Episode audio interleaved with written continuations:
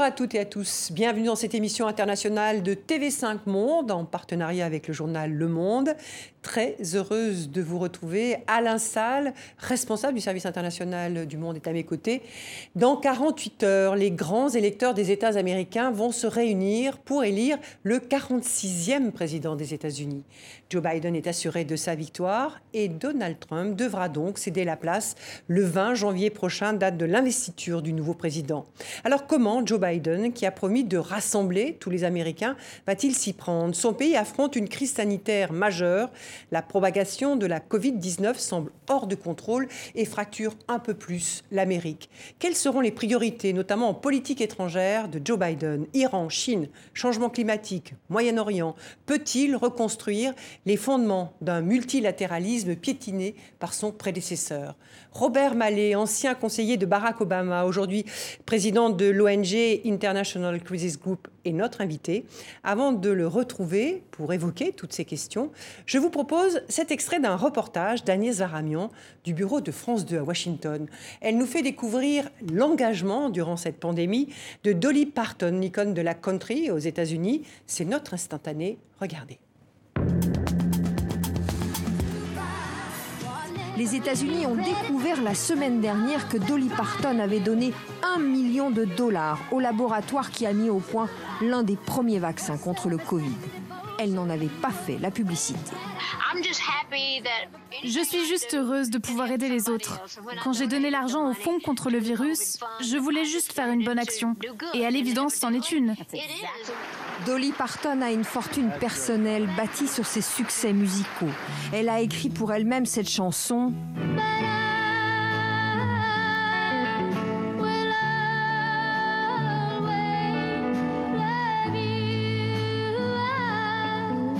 reprise par Whitney Houston.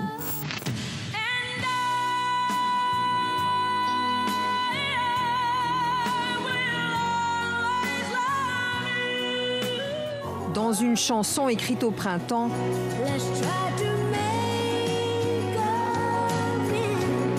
Dolly Parton les invite à bâtir une Amérique meilleure. Surtout, elle les appelle à porter un masque. Aux États-Unis, c'est un marqueur politique. Dolly Parton se dit non partisane, mais elle vit dans le Tennessee, territoire trumpiste, plutôt hostile à cette protection. Si porter un masque peut vous protéger du virus, vous et les autres, alors pourquoi pas? Certains disent c'est fou, mais non. Dolly Parton parle et agit sans arrogance. Son don financier n'a pas été le seul, ni même le plus important effectué pour le vaccin, mais sa générosité et sa bienveillance ont touché au cœur les Américains. Bonjour Robert Mallet. Merci d'avoir, accepté notre invitation et de répondre à nos questions. Alain Salle, responsable du service international du journal Le Monde, est à mes côtés pour conduire cet entretien. Alors vous êtes à Washington, dans la capitale fédérale, où je le disais il y a quelques minutes, le 20 janvier prochain, Joe Biden prêtera serment et deviendra le nouveau président américain. Euh, ces derniers jours, le nombre de contaminations aux États-Unis ainsi que le nombre de victimes s'envole jusqu'à 3000 morts par jour cette semaine, le bilan le plus lourd depuis le début de la pandémie. On vient d'entendre Dolly Parton tenter de convaincre de la nécessité de porter un masque. Est-ce que cette question fait toujours autant débat sur le sol américain et est-ce que c'est toujours un marqueur politique dans votre pays?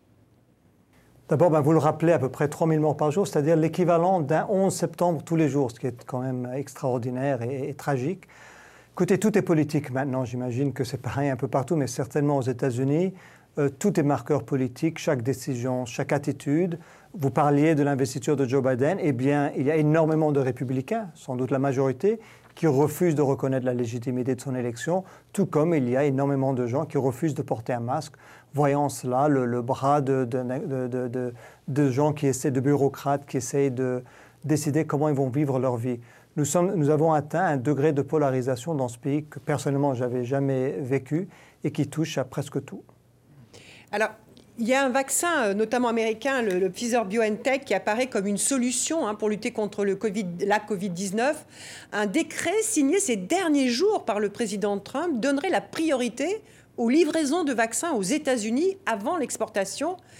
Joe Biden a lui donné comme objectif 100 millions de vaccins dans les 100 premiers jours de son, de son mandat. C'est l'Amérique d'abord, républicains et démocrates partagent une même approche dans ce domaine. Euh, Robert Mallet? Bah, Écoutez, en termes de vaccins, je peux comprendre ça, on peut, on peut le regretter parce qu'évidemment la solidarité internationale devrait euh, être au, plus haut, point, mais chaque un dirigeant politique doit d'abord euh, satisfaire à son opinion publique. Il y a énormément d'erreurs de, qui ont été faites, y compris dans le développement du vaccin, mais quand même c'est à célébrer que dans un temps record, le vaccin était, va, être, va, être, euh, euh, euh, va être là pour, pour, que les gens puissent, puissent être protégés contre la Covid-19. Mais écoutez, je comprends qu'un dirigeant américain, quel qu'il soit, dise à ses électeurs, eh bien, vous passez en premier, c'est vous que nous allons essayer de protéger. Il y a déjà assez de débats aux États-Unis sur qui doit avoir le vaccin en premier. C'est un débat, comme vous pouvez l'imaginer, assez houleux.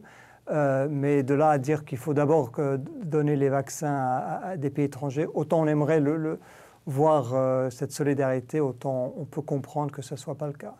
Alors, si on peut comprendre, euh, comme vous le dites, que les vaccins aillent d'abord en tout cas dans les paroles d'un président euh, assez compatriote. La semaine dernière, dans cette émission, le prix Nobel d'économie, Esther Duflo, dénonçait l'absence de solidarité internationale dans cette période de pandémie. Notamment, bon, évidemment, elle parlait de cette question des vaccins, mais pas seulement, sur les questions d'argent, de dette, etc.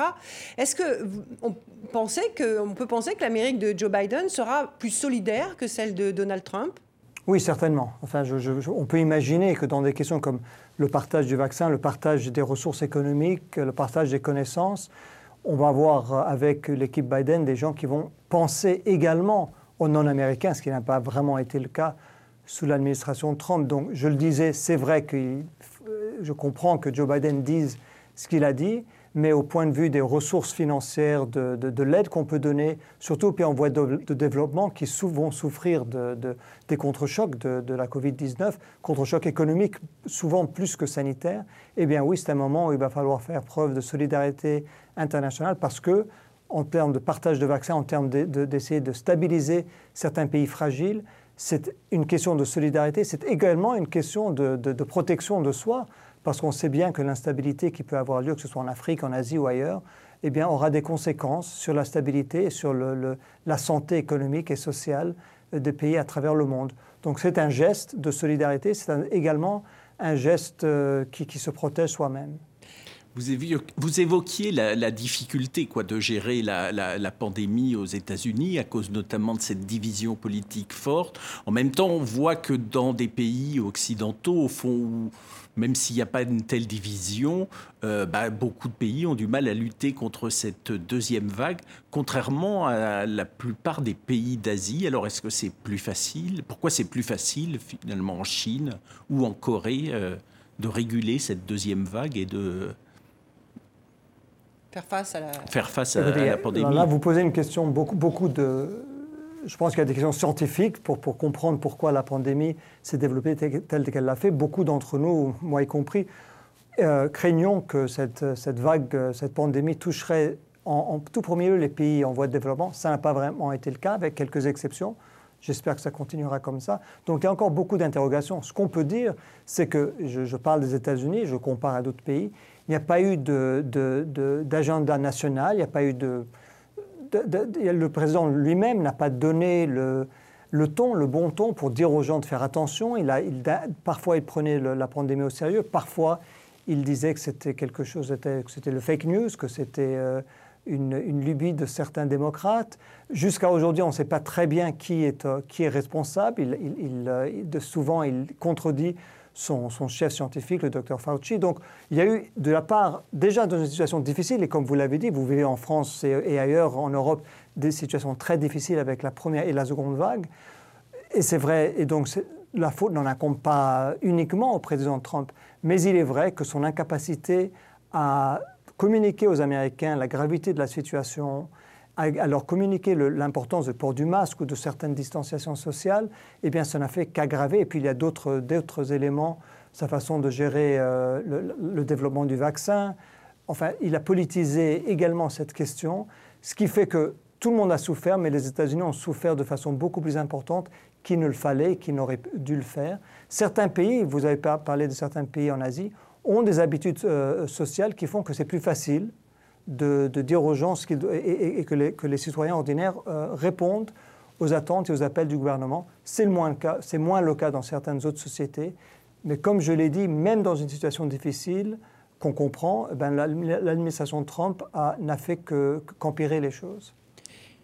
Et, et, quelles conséquences, au fond, pour l'image des, États-Unis de voir euh, euh, cette première puissance du monde qui est incapable de, faire face à, cette pandémie Est-ce que ça aura des conséquences durables dans l'image euh, du pays?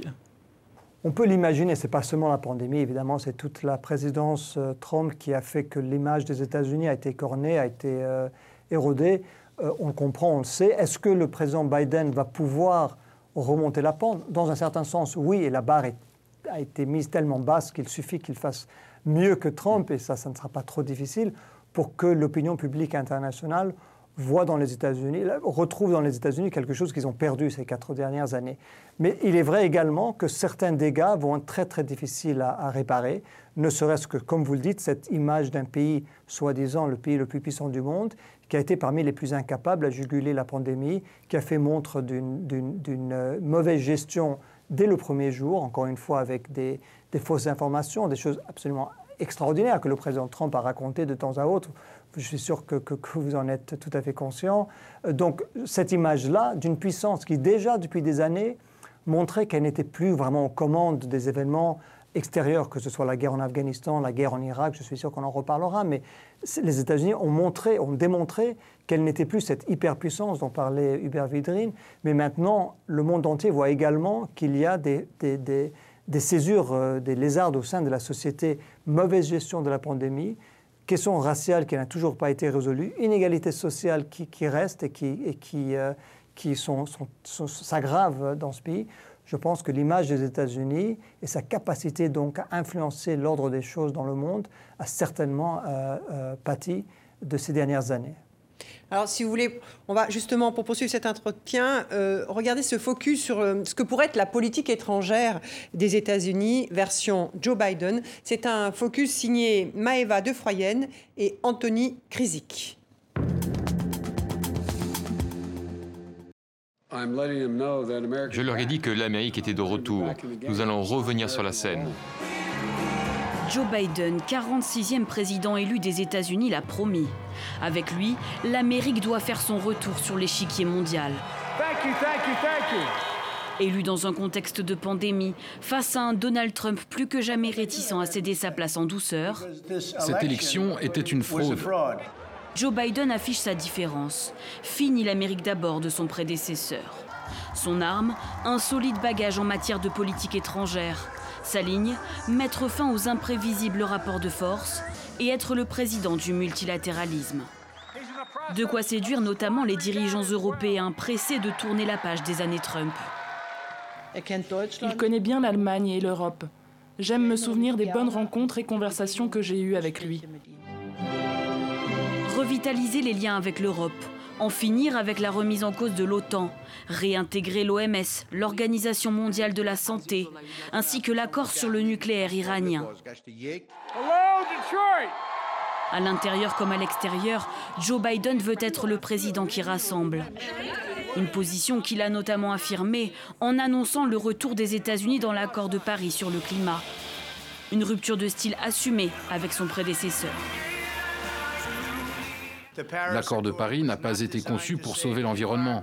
Il a été conçu pour tuer l'économie américaine. Les défis diplomatiques sont nombreux pour le président élu, qui va devoir également composer avec les velléités chinoises et russes, dans un contexte où les démocraties sont affaiblies. Pas question cependant pour les États-Unis de redevenir les gendarmes du monde.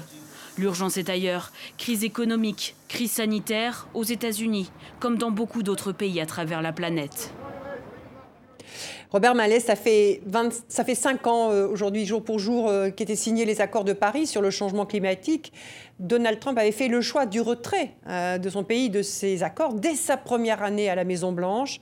Hasard du calendrier, d'ailleurs, c'est le 4 novembre dernier, le lendemain de l'élection présidentielle, que l'Amérique est sortie officiellement de cet accord. Alors, Joe Biden, on l'a entendu, s'est engagé à réintégrer l'Amérique dans cette dynamique. réintégrer, ça devrait être rapide si l'on en croit les spécialistes si la demande est faite dès le 20, 20 janvier, est-ce que c'est le scénario qui se dessine? En tout cas, c'est l'intention affichée par le président Biden et, remarquons qu'il a nommé comme son envoyé spécial pour le, climat John Kerry, l'ancien secrétaire d'État. Je pense que c'est tout un symbole pour montrer l'importance qu'il attache à cette question, qui est une question à la fois de politique extérieure et de politique domestique. ça a été un des rares sujets, disons, de, diplomatie qui a vraiment euh, mobilisé le Parti démocrate et l'électorat pendant les élections. Donc je pense qu'on peut s'attendre à ce que ce soit un dossier sur lequel euh, Biden agisse vite.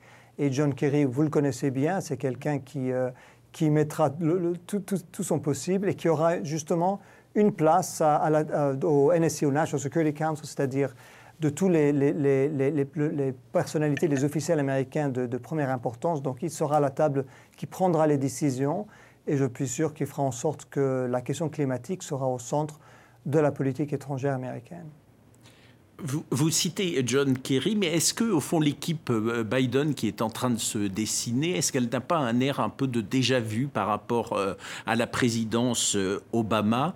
Est-ce qu'il n'y a pas un risque, au fond, à s'entourer de, gens qui sont, proches et qui, hésiteront peut-être à porter la contradiction par rapport à la tradition là, de cabinet de rivaux que défendait Lincoln à son époque?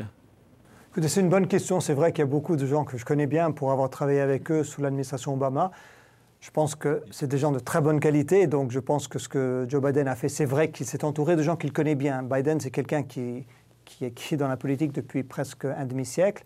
Il a énormément de gens qu'il connaît. Il fait confiance à son propre jugement. On verra dans les quatre années à venir si son jugement était approprié. Mais en tout cas, il s'est entouré de gens avec qui il est à l'aise, qu'il connaît à la fois depuis l'époque euh, Obama, mais pour beaucoup qu'il connaît depuis bien longtemps euh, avant. Donc oui, on peut revoir ça comme un air de déjà-vu. Je pense que c'est surtout, il, met l'accent sur l'expertise et essaie de trouver des gens qui pourront, avec qui il est en confiance et avec qui il pourra avancer très rapidement sur tous les sujets, surtout sur les sujets de politique intérieure, mais également les politiques, euh, les questions de diplomatie qu'on évoquera tout à l'heure. Donc c'est vrai, c'est une des critiques qu'on fait, mais personnellement, je pense que ce qu'il fait surtout, c'est s'entourer de gens euh, avec qui, euh, en qui il a confiance. Alors, euh, Joe Biden défend l'idée de, du compromis, du consensus, mais quand on voit, vous l'évoquiez tout à l'heure, la difficulté des, élus républicains à reconnaître la victoire de, de, Biden, est-ce que ça ne sera pas impossible de mener cette politique bipartisane qui veut mettre en place, surtout si le Sénat reste républicain? Vous avez raison. Et je pense que ça va être l'obstacle principal. Joe Biden, c'est quelqu'un qui a parfois, parfois ça a marché, parfois euh, pas aussi bien, il a, mais il a, toujours mis l'accent sur la tentative d'avoir une approche bipartisane, euh, euh, consensuelle. Déjà, on a eu, enfin, le président Obama et Joe Biden ont eu du mal dans, durant la présidence d'Obama, où les républicains ont annoncé plus ou moins dès le premier jour euh, de, la prise de pouvoir par Obama que leur objectif c'était d'en faire un président à un seul mandat. Ils ont échoué, mais c'était clairement leur, objectif avoué. Et là, la situation ne s'est, qu'aggravée parce qu'on a eu, avec cette période de Trump, un regain d'un sentiment extrêmement, non seulement partisan, mais avec des, fausses informations, avec des rumeurs qui circulent qui n'ont aucun, aucun rapport avec la réalité, et avec un électorat républicain qui reste fortement attaché à Donald Trump. C'est quand même, il faut le dire, le candidat qui a recueilli le plus de suffrages dans l'histoire des États-Unis, c'est Joe Biden. Mais le second candidat qui a reçu le plus de, suffrages dans l'histoire des États-Unis, c'est Donald Trump. Il a mobilisé un électorat républicain comme on l'a jamais vu. Et donc, il a toujours cette puissance, cette puissance de, mobilisation, de persuasion.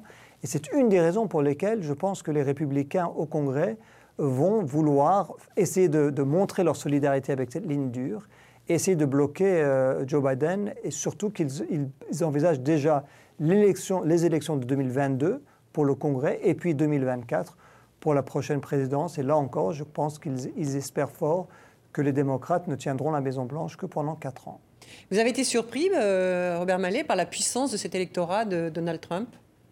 Écoutez, oui et non. Euh, moi, je me fais un, je m'oblige à regarder Fox News, la chaîne qui, est, qui était plutôt pro-Trump euh, tous les soirs, pour comprendre un peu cet autre électorat, quel message il reçoit, parce que c'est trop facile de rester enfermé dans son propre univers et de s'imaginer que Donald Trump est un bouffon, que personne ne peut voter pour lui parce qu'il raconte des choses qui sont totalement euh, ahurissantes. Mais à regarder euh, Fox News, une des, je pense que c'est la chaîne d'information la plus regardée, on comprend mieux qu'est-ce qu'ils perçoivent, qu'est-ce qu'ils entendent, quels sont leurs, euh, leurs ressentiments, leurs frustrations. Et donc, je pensais que l'élection serait serrée elle a été plus serrée peut-être même que, que, je le pensais, que beaucoup d'experts ne l'imaginaient, mais cela montre bien une polarisation qui va au-delà de... Ce n'est pas une question de conviction, qu'on peut essayer de persuader les gens avec des arguments intellectuels, c'est très émotionnel, c'est très profond, et c'est une vision du monde qu'on doit comprendre, qu'on doit essayer d'appréhender, parce qu'autrement, cette coupure en deux de ce pays fera qu'on ne pourra pas vraiment gouverner. Déjà, on peut imaginer que certaines des, personnalités des officiels que Biden espère voir euh, dans le cabinet, les républicains peuvent les bloquer puisqu'ils auront probablement la majorité au Sénat. Et donc chaque pas pourra être freiné par les républicains et les, officiels, les, membres du Congrès républicain regardent leur électorat et leur électorat aujourd'hui est très remonté. Je répète, une majorité de, ceux, de gens qui ont voté pour Trump pense qu'il a remporté l'élection et que Biden n'est pas un président légitime. Et alors, comment les démocrates doivent s'adresser à ce, euh, bah, cette base républicaine euh, pro-Trump ou modérément euh, pro-Trump? Ben, bon, je ne suis peut-être pas le mieux placé pour le dire, mais je pense qu'on peut, on doit quand même faire le, bilan de ces années de globalisation, de mondialisation, où il y avait une certaine élite qui a très bien, très bien réussi. Mais il y a beaucoup de laissés pour compte de cette mondialisation c'est vrai, on, l'a vu en France, on l'a vu, on l'a vu au Royaume-Uni, on le voit également aux États-Unis, des gens qui ne se reconnaissent pas dans ce qu'ils estiment être euh, cet élitisme euh, politiquement correct et qui préfèrent le discours euh, parfois xénophobe, mais, mais, mettons cela de côté, c'est un discours populiste, un discours qui dit on pense à vous, on, va, pas, on va mettre vos priorités avant les priorités de du monde, de cet ordre global mondial des bureaucrates. Chez vous, c'est à Bruxelles. Ici, on ne sait pas où ils sont, mais ce sont des, bureaucrates qui prennent des décisions pour vous. Nous, moi, Donald Trump, je vais penser aux, intérêts à America First, les États-Unis d'abord, parce que c'est à vous que je pense. Et donc, les traités de libre-échange euh, et, les, traités sur le climat qui vont freiner, c'est ce qu'il dit, le développement américain, qui vont, qui vont faire mal aux travailleurs américains, eh bien moi, je pense à vous, alors que les démocrates pensent euh, euh, à l'élite euh, mondiale. Et je pense qu'il faut réfléchir à ça et trouver justement une des priorités de Joe Biden dans sa politique étrangère. Il faut voir les gens qu'il a nommés au poste important. On dit, disent que la politique étrangère commence aux États-Unis. C'est-à-dire qu'il faut d'abord penser à comment la politique étrangère va affecter les classes moyennes et les classes plus démunies aux États-Unis. Comment ça se traduit dans les politiques, on verra, mais c'est euh, Jake Sullivan, qui va être le conseiller pour les affaires de sécurité euh, nationale, a fait partie d'une recherche qui a essayé de parler à l'Américain moyen pour comprendre pourquoi il, était, il, ou elle se sentait euh, estimé que leur gouvernement ne, ne le représentait plus et qu'ils avaient d'autres intérêts en tête. Et je pense qu'on verra dans, les, dans la politique étrangère américaine maintenant, non pas America First, mais ce sentiment qu'il faut réfléchir à qu'est-ce qu'il faut faire pour aider les travailleurs et les classes moyennes américaines. D'ailleurs, à ce sujet, ça va nous permettre de, progresser dans cet entretien. On va parler de la Chine. Euh, Donald Trump avait engagé une, véritable guerre commerciale avec, euh, avec ce pays. Euh, Joe Biden, lui, n'a pas mâché ses mots durant sa campagne contre le président chinois, hein, Xi Jinping, notamment sur la question des droits, de des droits humains ou des droits de l'homme en Chine. comment peut-il faire évoluer ces relations entre les deux pays? Écoutez, dans, aux élections américaines, il faut toujours trouver un bouc émissaire. Alors parfois, par le passé, ça peut être Saddam Hussein, ça peut être Al-Qaïda. quand je dis bouc émissaire, je ne dis pas qu'il ne le mérite pas, mais on trouve l'ennemi juré numéro un. Là, pour le coup, ça a été la Chine. Tout le monde s'est mis d'accord, démocrates et républicains, sur la ligne à suivre, c'est-à-dire que la Chine était le pays, euh, le danger numéro un. Maintenant, chacun le définit de façon différente. Euh, il y a de grosses différences entre Trump et Biden sur la façon d'aborder la Chine.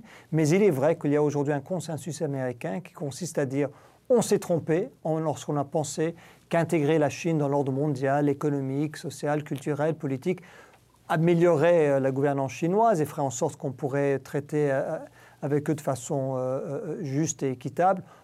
La leçon qu'elle soit juste ou fausse, ce qui a été retenu, c'est qu'on s'est trompé et que la Chine est un pays qui ne sera, dont l'intégration à l'ordre mondial n'a pas fait évoluer les intentions et qu'il faut aujourd'hui la confronter de façon beaucoup plus solide. J'entends d'ailleurs des échos similaires lorsque je voyageais en Europe pré-pandémie. Mais je pense que pour, pour le président Biden, l'accent va être mis sur la coopération sur les dossiers où il faut coopérer, la pandémie, euh, le, changement climatique, la non-prolifération nucléaire. Donc il y a des domaines sur lesquels il va vouloir coopérer, d'autres domaines où il va vouloir confronter la Chine euh, sur la protection des, droits intellectuels, sur le traitement qui est, fait à Hong Kong ou à certaines populations, les populations musulmanes en Chine, ou euh, les maires de Chine du, de, euh, de, Chine du Sud. Donc il aura une politique, il, il cherchera à à la fois ménager la Chine lorsqu'il faut traiter avec eux, la confronter lorsqu'il lorsqu'il estimera que ce sera nécessaire. Mais en tout premier lieu, ce qu'il dit, c'est qu'il faut rebâtir l'économie américaine pour pouvoir mieux faire la compétition avec une Chine qui monte, qui monte de façon accélérée et qui, et qui pendant la Covid-19, a montré qu'elle a mieux géré la situation que les États-Unis.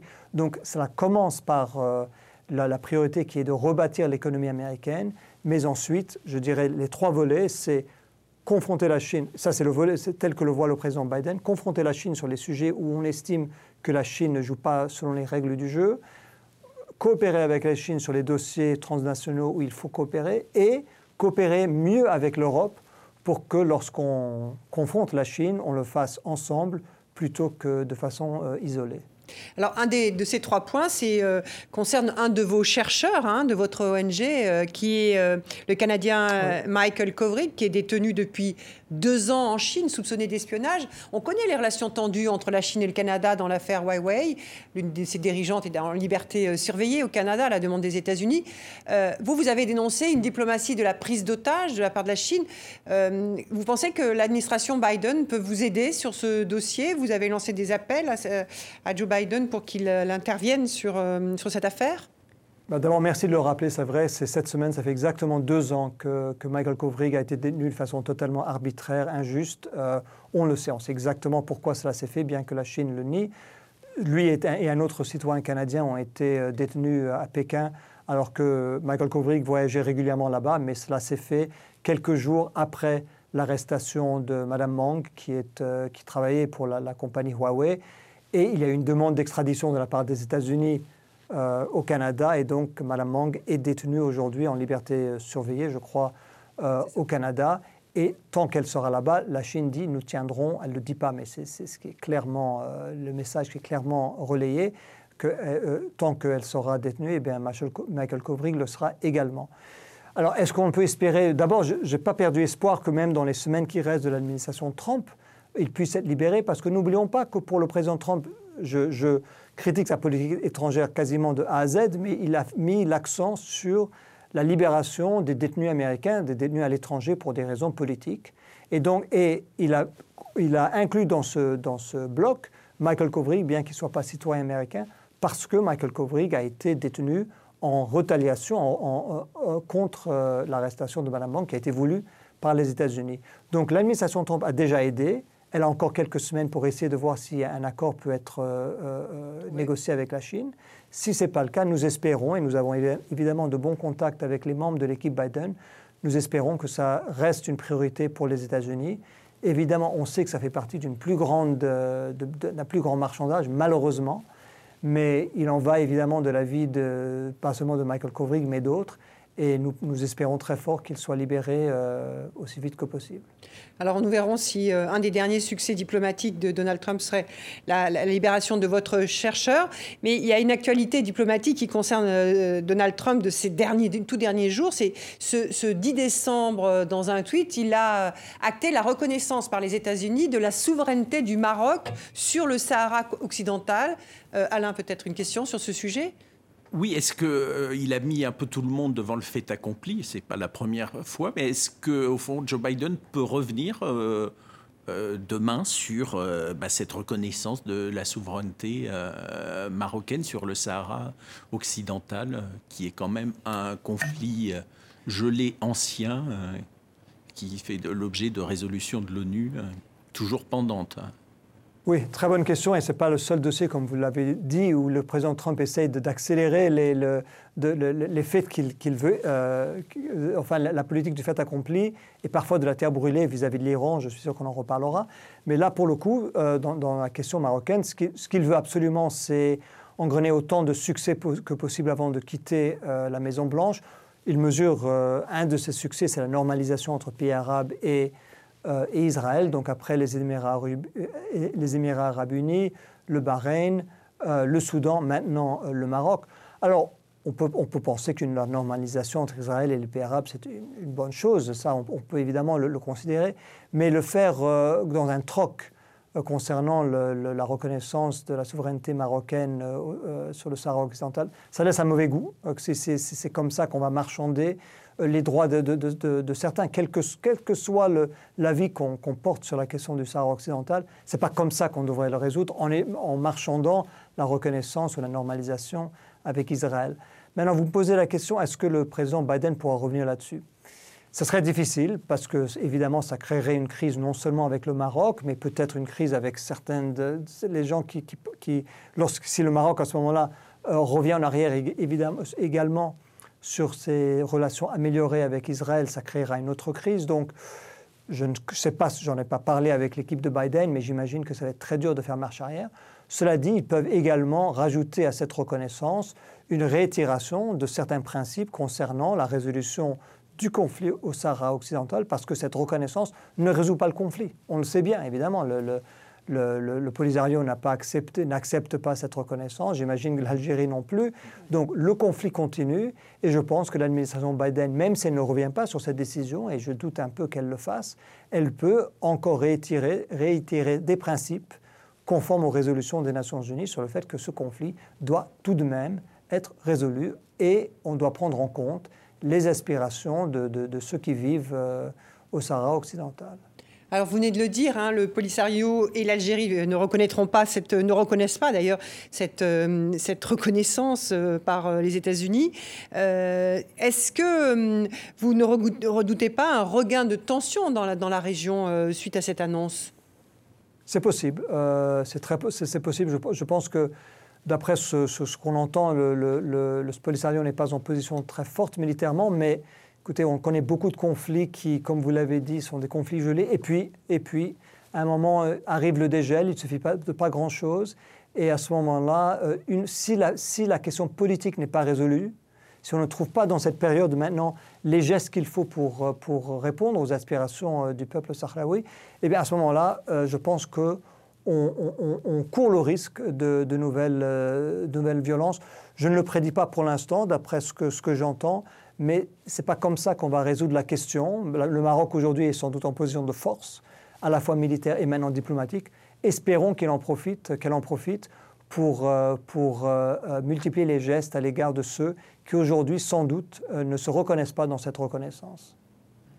Peut-être une question, Alain, sur la politique américaine de normalisation des relations entre Israël et les pays arabes. Oui, plus, plus généralement, quel, est, quel est votre jugement au fond sur cette politique de, normalisation euh, sans, euh, sans contrepartie, notamment sans contrepartie sur la question palestinienne? Bah, écoutez, ce sont les laissés pour compte de ces normalisations, ce sont les Palestiniens. Euh, comme on dit, on peut applaudir la normalisation.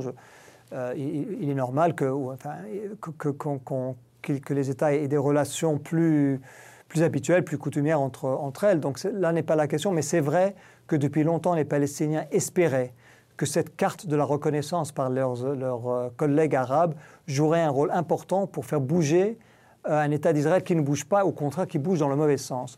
Or là, je pense que peut-être c'est un des bienfaits de, ce qu'on voit aujourd'hui. Les Palestiniens vont devoir euh, reconnaître face à eux-mêmes, c'est-à-dire qu'ils ne peuvent plus compter, ils le voient depuis, ils le voient depuis longtemps sur les États-Unis, même l'administration Obama, dans laquelle j'ai servi, a déçu les Palestiniens. Maintenant, l'administration Trump, évidemment, beaucoup plus. Donc, ils, savent qu'ils ne peuvent pas compter sur l'aide américaine pour obtenir leur État euh, libre et souverain. Ils ne peuvent pas vraiment compter sur l'Europe. Euh, ils l'ont également euh, vu. Et maintenant, ils voient de façon claire qu'ils ne peuvent même pas compter sur les pays arabes. Donc, dans un sens, l'empereur est nu et, les Palestiniens doivent, se doivent réaliser eux-mêmes que leur stratégie ne, pourra réussir que si elle ne dépend que d'eux-mêmes. C'est pas facile, je, le reconnais, mais ils vont devoir. Je pense qu'il y a un besoin d'aggiornamento, de, d'essayer de, de, revenir sur la stratégie palestinienne, de comprendre comment d'abord ils peuvent réunifier leurs rangs, parce que les Palestiniens divisés ne, réaliseront jamais leurs objectifs, mais également quelle est leur stratégie, quels sont leurs objectifs, parce qu'aujourd'hui, ils ont atteint une impasse euh, sans précédent dans, l'histoire récente où ils sont, ils sont sous occupation, la voie diplomatique a échoué, la voie militaire a également, et bien sûr depuis longtemps, euh, échoué, la voie légale à travers la Cour internationale de justice n'a pas réussi non plus, et maintenant les solidarités internationales sont en train de se défaire un à un. Le monde certainement le monde arabe est en train de se détourner de la question palestinienne. Les pays, les régimes arabes, je dirais plutôt, ont d'autres préoccupations en tête, surtout de la part des pays du Golfe. C'est l'Iran, c'est les situations intérieures, après ce qu'on a vu, ce qui s'est passé en Égypte, en Syrie, en Libye, au Yémen. La question palestinienne passe au second ou au troisième plan. Comme je l'ai dit, les dirigeants palestiniens, les citoyens, le, peuple palestinien a maintenant euh, une responsabilité difficile, qui est de dire comment est-ce qu'ils vont réussir à conduire leur lutte dans un monde, dans un contexte qui leur est extrêmement défavorable. Alors vous connaissez bien quand même justement cette, cette région, est-ce que vous avez le sentiment, vous, que les dirigeants palestiniens ont vraiment pris la mesure de, de cet état de, de, fait et savent comment y répondre? Parce qu'on ne les entend pas beaucoup, enfin depuis la présentation du deal du siècle euh, il y a à peu près un an. Euh, Donald Trump et... De, oui, de Donald Trump et, de son gendre qui, était, mm. qui prévoyait une colonisation encore plus forte qui a été euh, suspendue. Mais, euh, C'est facile, je suis assis à Washington, de critiquer, de, de, porter le jugement sur euh, les dirigeants palestiniens qui font face, comme je l'ai dit, à vraiment un, un contexte extrêmement négatif. Mais je pense que pour l'instant, on n'a pas vu de leur part une prise d'initiative qui donnerait justement cette lueur d'espoir de, que vous évoquez. C'est-à-dire que ça fait des années maintenant qu'ils sont bloqués dans cette division interne. Et avant d'être euh, dans, l'administration Clinton, ma préoccupation, c'était, euh, j'étais politologue des mouvements de libération, en particulier le mouvement de libération algérien. Or, une conclusion s'impose, des mouvements de libération divisés ne réussissent jamais la, cause palestinienne aujourd'hui est endommagée par cette division qui dure depuis presque dix ans. Et donc ça, c'est la première question où le leadership palestinien n'a pas réussi. Et comme je l'ai dit, elle n'a pas réussi à trouver une voie. Toutes les voies qui ont été bloquées, elles, n'ont pas trouvé de moyen de les surmonter. Dernier obstacle en date, on l'a dit, c'est justement leur incapacité à convaincre les autres régimes, les gouvernements arabes, à ne pas normaliser avec Israël. C'est un constat d'échec. Et ça, encore une fois, c'est facile pour moi de le dire. Je, ne dis pas que l'alternative est facile, mais on n'a pas encore vu de la part de cette direction palestinienne, qui n'est plus toute jeune, évidemment, euh, la capacité de changer de voie, de changer de stratégie pour essayer de, justement surmonter euh, ces, défis qui sont euh, extrêmement difficiles à contourner. Alors continuons peut-être avec un pays dont vous avez beaucoup parlé déjà, c'est euh, en tout cas dont vous avez prononcé le nom à plusieurs reprises, c'est l'Iran. Euh, en, 2018, Donald Trump a, décidé de retirer les États-Unis de l'accord du, nucléaire. Euh, Joe Biden a dit qu'il lui reviendrait dans l'accord de 2015. Mais, comment va-t-il faire compte tenu du fait que la, situation a beaucoup évolué sur le, terrain? Les positions se sont crispées. L'Iran a par exemple repris son programme d'enrichissement du nucléaire. Euh, comment ça va se passer maintenant pour euh, pouvoir retourner à cet accord Est-ce que c'est possible? J'ai participé aux négociations euh, pour, l'accord avec mes collègues français, britanniques, allemands et autres. Et donc, je, le connais bien, mais c'est vrai que le monde a changé. Quatre années ont passé durant lesquelles l'administration Trump a tout fait pour endommager peut-être détruire, enterrer cet accord. L'Iran a répondu après une période de patience stratégique, comme ils l'ont eux-mêmes appelé. Les dirigeants iraniens ont maintenant accéléré leur programme nucléaire. Et c'est vrai qu'il y a beaucoup d'obstacles, je ne veux pas du tout les, sous-estimer. Mais une chose n'a pas changé. C'est l'équation, le calcul qui a, été, euh, euh, qui, a, qui a été la motivation de l'accord de 2015. C'est-à-dire que du côté américain, ce qu'ils veulent, c'est que, le, et du côté des autres pays qui ont négocié l'accord, le choix, c'est entre un Iran qui va développer et accélérer son programme nucléaire, ou alors alléger les sanctions et mettre euh, un plafond aux activités nucléaires iraniennes. Et c'est la même équation du côté iranien. Ils peuvent continuer leur programme nucléaire et alors ils feront face et à des sanctions et à la possibilité d'une frappe militaire. Donc, de la part de l'Iran comme de la part des autres pays qui ont négocié l'accord, les motivations n'ont pas changé. Et il me semble, et moi j'en suis convaincu, et, je suis heureux d'entendre le président élu Biden dire la même chose, y compris récemment, qu'au fond, en fin de compte, il n'y a pas de choix. Soit on revient à l'accord nucléaire, soit on est dans une course où d'un côté on verra plus de sanctions et de l'autre on verra un développement du programme nucléaire iranien. Et au bout du compte, on, sera, on fera face à la même équation, à la même situation, au même dilemme auquel a fait face le président Obama lorsqu'il a été élu en 2008, c'est-à-dire soit on, permet à l'Iran d'accélérer son programme nucléaire et d'atteindre peut-être le seuil d'une bombe, soit on va devoir prendre une, action militaire pour l'empêcher. Or, pour, rompre ce dilemme, il n'y a qu'une voie, c'est la diplomatie, c'est l'accord de 2015. Maintenant, comme l'a dit Joe Biden, évidemment, ce n'est pas un accord parfait, ni pour euh, ceux qui l'ont négocié du côté iranien, ni pour ceux qui l'ont négocié de l'autre la meilleure voie, il me semble, et encore une fois, le, président élu a dit la même chose, euh, rentrer dans l'accord de part et d'autre, c'est-à-dire euh, de la part de l'Iran revenir en conformité avec les contraintes de l'accord, de la part des États-Unis euh, enlever les sanctions qui ont été imposées par le président Trump, et puis essayer de négocier cet accord plus large dont a parlé le président Macron maintenant depuis quelques années, qui couvrirait d'autres sujets. Négociations qui vont être extrêmement difficiles, ça j'en suis convaincu, mais qui sont sans doute nécessaires parce qu'on a bien vu la fragilité de l'accord de 2015.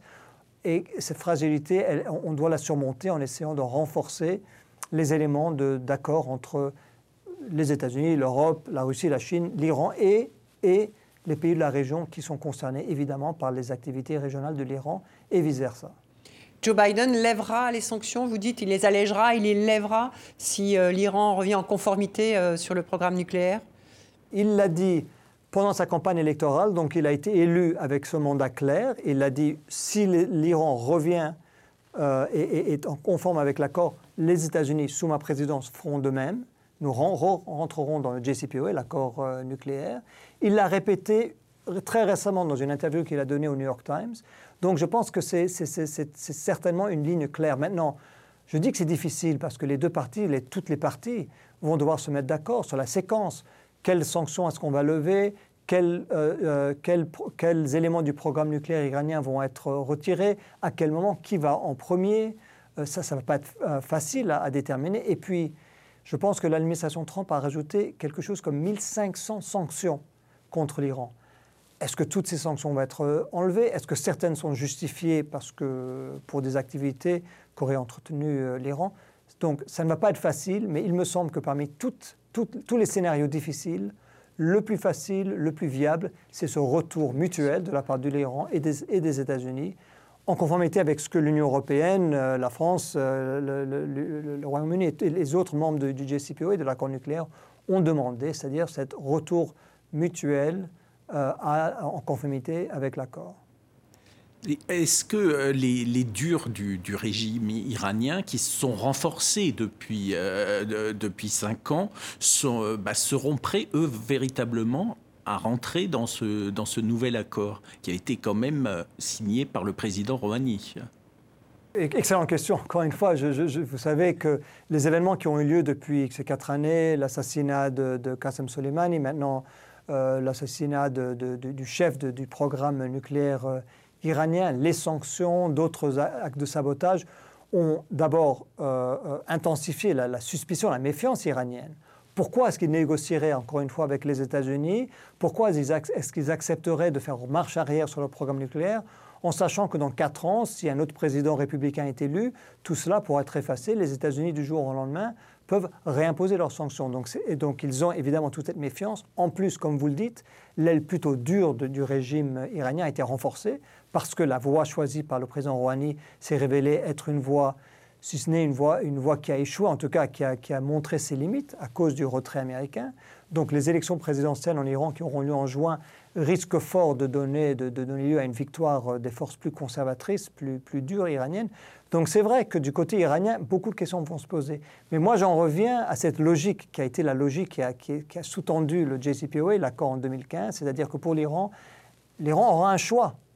Et le choix, ce sera soit d'accepter ce retour au JCPOA et la levée des sanctions américaines, soit de continuer d'accélérer son programme et alors de se retrouver euh, face à des sanctions qui, pour le coup, ne seront pas seulement américaines, mais je, l'imagine également européennes, parce que l'Europe n'acceptera pas que l'Iran refuse de revenir en conformité.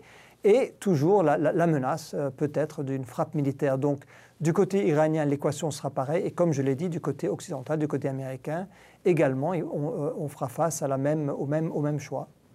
Dans cette région, cette partie du monde, il y a un autre pays, c'est l'Arabie saoudite, hein, qui est, euh, euh, lui, euh, ce pays engagé dans une guerre au Yémen, qui a été entaché par l'assassinat du journaliste saoudien Jamal Khashoggi. comment Joe Biden va écrire ses relations avec ce pays, considéré comme un allié des États-Unis dans la région? Oui, bien que Joe Biden, pendant la campagne, il faut toujours se dire qu'en campagne, on dit des choses qu'on ne met pas en œuvre par la suite. Il a traité euh, l'Arabie saoudite d'État paria. Euh, c'était évidemment au lendemain du meurtre de, Jamal Khashoggi que vous évoquez. Je pense que les relations entre les États-Unis et l'Arabie saoudite ne seront pas celles qu'a décrites euh, Joe Biden et, d'autres candidats démocrates pendant la campagne. L'Arabie saoudite ne sera pas un pays paria, ne sera pas un pays ennemi, mais ils ne seront pas non plus traités tels qu'ils l'ont été sous la présidence Trump, où il y a eu plus ou moins un chèque en blanc donné par le président et son gendre euh, aux dirigeants saoudiens. Je pense qu'on sera dans une position intérimaire où sur trois dossiers au moins, euh, l'administration Biden va, faire clairement, va indiquer clairement à l'Arabie saoudite que c'est plus la même chose. D'abord le dossier iranien, je le disais, les États-Unis vont rentrer dans l'accord si l'Iran est d'accord. Et l'Arabie saoudite est contre, mais elle devra l'accepter ou alors elle, elle, elle, devra confronter les États-Unis. Deuxième dossier, c'est la guerre au Yémen, guerre dans laquelle les États-Unis ont été complices, mais Joe Biden a dit qu'il voulait retirer l'aide américaine à cette guerre. Donc, deuxième motif de tension avec l'Arabie euh, saoudite. Et troisième motif de tension, les droits de l'homme et la question de Jamal Khashoggi. Donc, sur ces trois dossiers, il y aura une note euh, différente euh, provenant de, Washington. À mon sens, l'administration Biden va dire à l'Arabie saoudite, nous sommes prêts à rester, être partenaires, nous voulons travailler avec vous, nous comprenons qu'on a des objectifs et des, intérêts communs, mais sur ces trois dossiers, nous allons suivre la marche telle que Joe Biden l'a décrite pendant sa campagne et le mandat sur lequel, la plateforme sur laquelle il a été élu.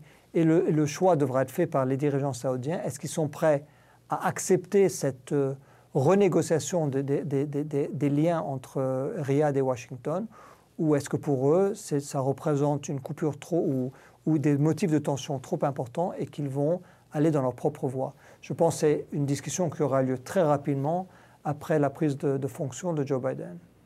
Euh, peut-être quittons cette région du monde et revenons en Europe. Anthony Blinken, le nouveau secrétaire d'État que vous connaissez bien, a été un homme de l'ombre de la diplomatie américaine sous Barack Obama. Il est, comme vous, francophone, francophile, adepte du multilatéralisme. Il devrait être un des éléments moteurs d'un potentiel renouveau du dialogue transatlantique. Euh, est-ce qu'il va euh, redonner vie à l'OTAN qui est considérée en mort cérébrale par le président français?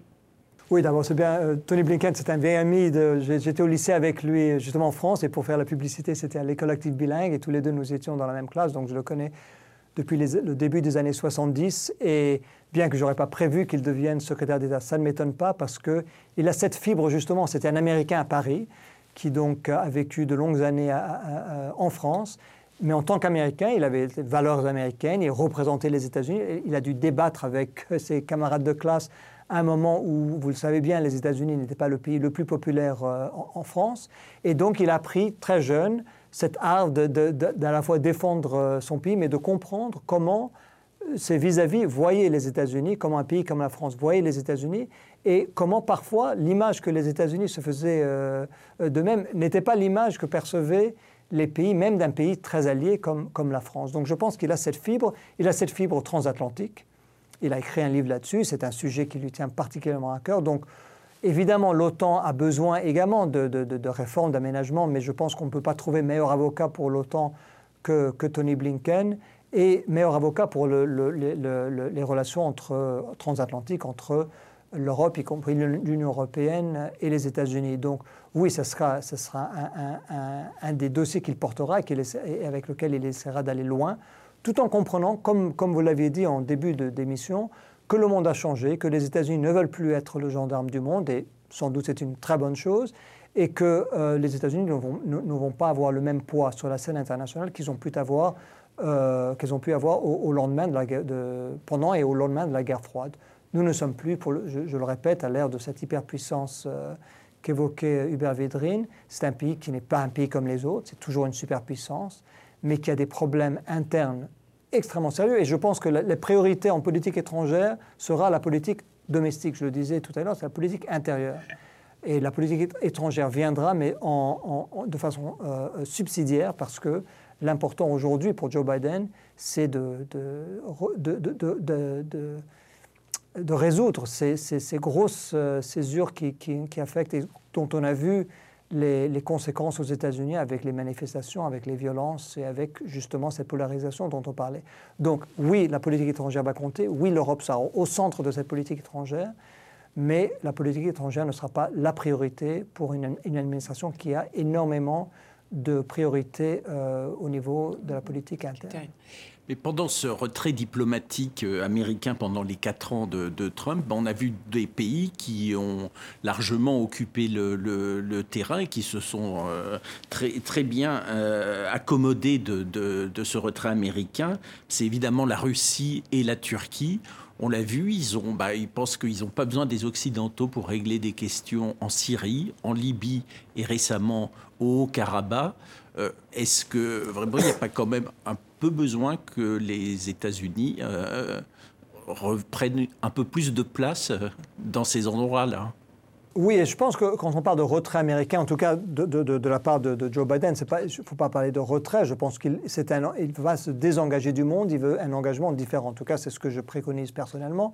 C'est-à-dire non pas un engagement militaire, je pense qu'on a vu les grosses limites de l'engagement militaire euh, américain, je dirais même européen, que ce soit en Afghanistan, en Irak, aujourd'hui au Sahel ou ailleurs. Je pense que les opérations militaires euh, ne sont pas le meilleur moyen, c'est le moins qu'on puisse dire, mais un, engagement euh, supplémentaire et, accru sur le dossier diplomatique. Et là, c'est vrai qu'on a vu une absence américaine depuis ces quatre dernières années. Je pense qu'une administration Biden cherchera à, y remédier, mais il ne faut pas non plus avoir des espoirs trop démesurés. Euh, on l'a bien vu, encore une fois, j'ai fait partie de l'équipe Obama. On a essayé, on a échoué en Syrie, on a échoué en Libye, on a échoué au Yémen, donc, et, dans le dossier israélo-palestinien. Donc, oui, je pense qu'il faut faire plus, il faut faire plus avec les autres. Et il ne faut pas laisser, euh, évidemment, la, voix à d'autres acteurs lorsque ce qu'ils font endommage la situation. Mais vous avez tout à fait raison. Aujourd'hui, on voit la Turquie et la Russie, sur tous les terrains que vous avez mentionnés, en Syrie, en Libye, au Nagorno-Karabakh, ils essaient un peu d'avoir des accords entre eux. Euh, dans le cas du, Nagorno-Karabakh, je, me félicite du fait qu'au moins euh, la Russie ait réussi à imposer un, cessez-le-feu. Mais c'est vrai que c'est quand même une leçon qu'aujourd'hui, les décisions ne sont pas toutes prises à Washington et non pas toutes prises à Bruxelles, et que dans un monde plus fragmenté, plus polarisé, dans un monde où les États-Unis ne font plus cette figure, de, ne sont plus la course seule en tête. Euh, bien, bien euh, devant les autres, eh bien, il y aura des formes d'alliances euh, multilatérales, parfois à la carte. On le voit, Russie, Turquie, mais de façon très intéressante, parce qu'ils sont dans des, dans, camps opposés sur ces trois dossiers, Syrie, Libye et, et Nagorno-Karabakh, ils sont sur des côtés plus ou moins opposés. Pourtant, ils réussissent plus ou moins à trouver une, une marche à suivre. Je ne sais pas combien de, de temps ça va durer. Les tensions sous-jacentes, latentes, sont là mais je pense qu'on va assister de plus en plus dans un monde morcelé à des accords entre pays euh, euh, qui se rejoignent sur certains sujets, mais ne se rejoignent pas sur d'autres. Robert Et le défi américain, ça va être de jouer un rôle important. On, voilà, on arrive à, la fin de cette émission. Merci beaucoup d'avoir répondu euh, à nos questions de Washington, à celles d'Alain Salle du journal Le Monde. Merci à vous toutes et à vous tous pour votre fidélité. On se retrouve la semaine prochaine pour le dernier numéro d'International de cette année 2020. À très vite et d'ici là, prenez soin de vous.